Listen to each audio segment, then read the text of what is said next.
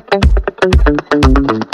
Что, мои хорошие, выдалась свободная минутка, сел, посмотрел новый фильмец про Тора, Бога Грома, и фильм-то называется Тор, Любовь и Гром. В общем, посмотрел, и вас ожидает обзор, как обычно, без спойлеров, в новом выпуске подкаста о кино, в котором расскажу о своих впечатлениях от просмотра и, конечно же, о том, как и кому этот фильм понравится. Дабы ничего не пропускать, подпишись на канал, колокольчик прожимай, конечно же, чтобы не смотреть втихаря, без подписочки. Итак, год производства 22 страна Австралия, США, жанр фантастика, фэнтези, боевик, мелодрама, комедия, приключения, музыка, слоган «Не у каждого бога есть своя планета», вот уж не намек ли это на Эго или на Асгард. Прежде надо сказать про сюжет. Есть некий персонаж Гор, который однажды был простым смертным, но из-за смерти дочери разочаровался в богах, поднял проклятый меч и поклялся, что его миссия с тех пор это убить всех богов. А на минуточку Тор тоже является богом, и вот тут и начинается весь замут. Начало фильма нам рассказывает о том, как Тор и Стражи Галактики на какой-то планете геройствуют, ну как вместе со стражами. Тор сам все разруливает и крушит врагов. Но тут приходит тревожная новость, и Тор удачно возвращается на Землю, дабы защитить земной Асгард и с удивлением обнаруживает, что его прежний молот Мьёльнир не просто цел и вновь способен крушить врагов, а еще у молота появился новый владелец, который достоин его поднять и обладать силой Тора. И это никто иной, как Джейн Фостер, которая берет на себя обязанности бога громовержца и становится защитником Земли. Бла-бла-бла, бла-бла-бла. В общем, остальное посмотрите в фильме. Рассказывать больше не буду, это такая вот завязочка. Тут, конечно же, стоит поговорить про составляющим. Сюжет. Особо стройного сюжета я тут не заметил. Большинство проблем, равно как и сложных ситуаций, буквально высосаны из пальца, и их бы не случилось, отнесись некоторые персонажи более здраво и более зрело к своим делам. Также и особо смешного юмора я тут тоже не заметил. Сюжет и юмор исключительно для детской, ну или подростковой аудитории, а потому не нагружен смыслом и не обременен эффектной игрой актеров, которая тут не сильно-то и нужна,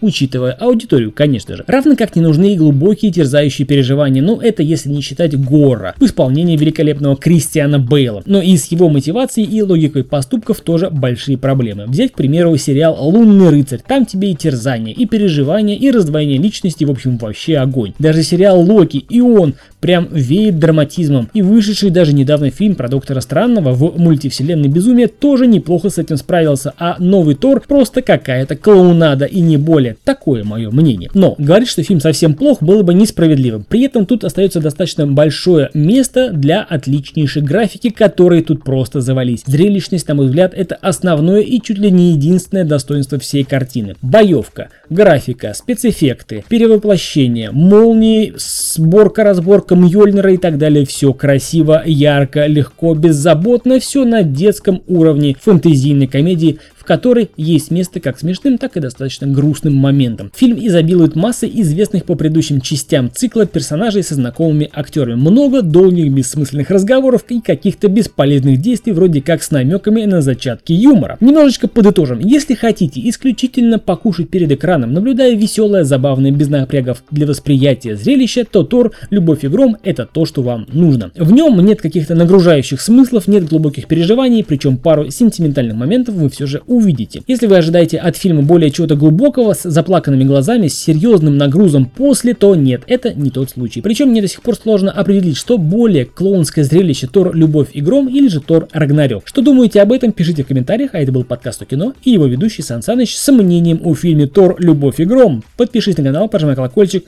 До скорых встреч. Пока. Thank you.